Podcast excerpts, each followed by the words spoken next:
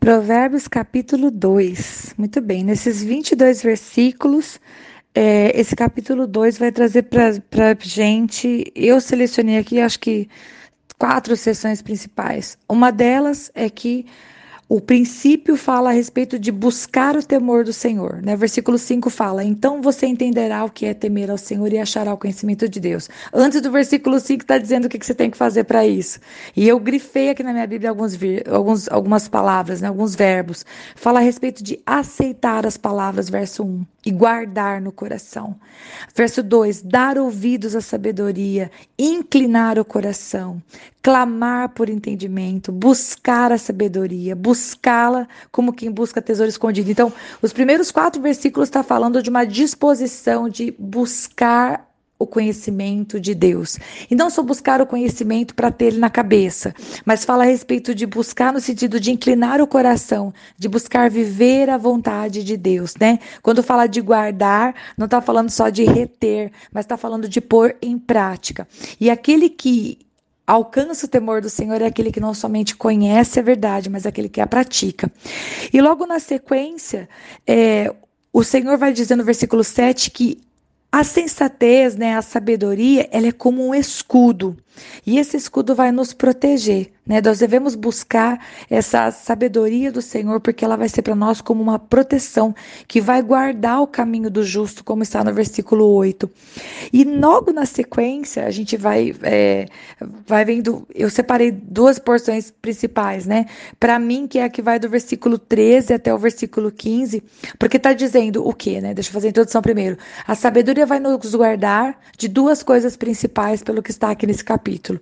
Uma delas é dos homens maus. Os homens maus, e o versículo 13 até o 15 vai, vai dizer para nós algumas características. São os que andam no caminho das trevas, porque abandonaram as veredas retas, são os que têm prazer em fazer maldade, são os que são perversos, são os que se afastam do caminho. E a sabedoria também vai nos proteger não só do homem mau, né, da pessoa perversa, mas também da mulher imoral, né? A NVI traz, é, é, escrito dessa maneira, Mulher Imoral. A revista e atualizada diz mulher adúltera. E qual é a descrição dessa mulher adúltera aqui no do versículo 16 em diante até o 19?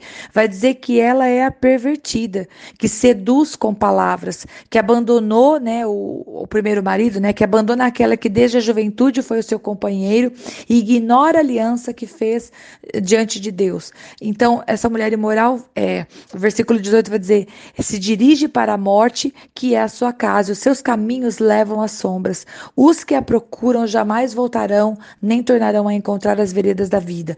Então, é, duas, duas coisas é advertido nesse provérbio, né? Quando nós buscarmos a sabedoria de Deus, teremos o caminho do Senhor na nossa vida e devemos nos esforçar para viver nesse, nessa, nesse padrão de Deus.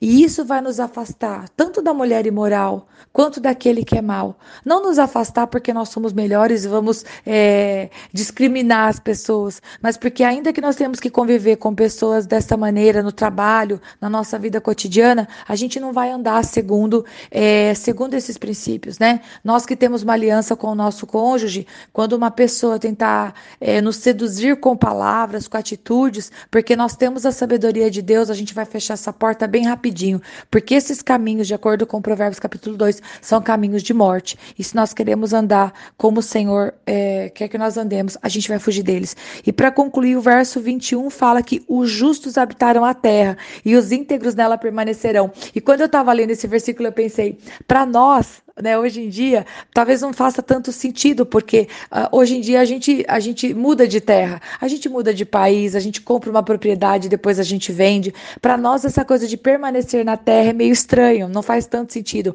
Mas se nós pensarmos para aquelas pessoas, permanecer na terra era sinal de bênção, era sinal de que você não havia sido conquistado, você não havia sido subjugado, você não perdeu a sua propriedade, você não, não perdeu uma guerra.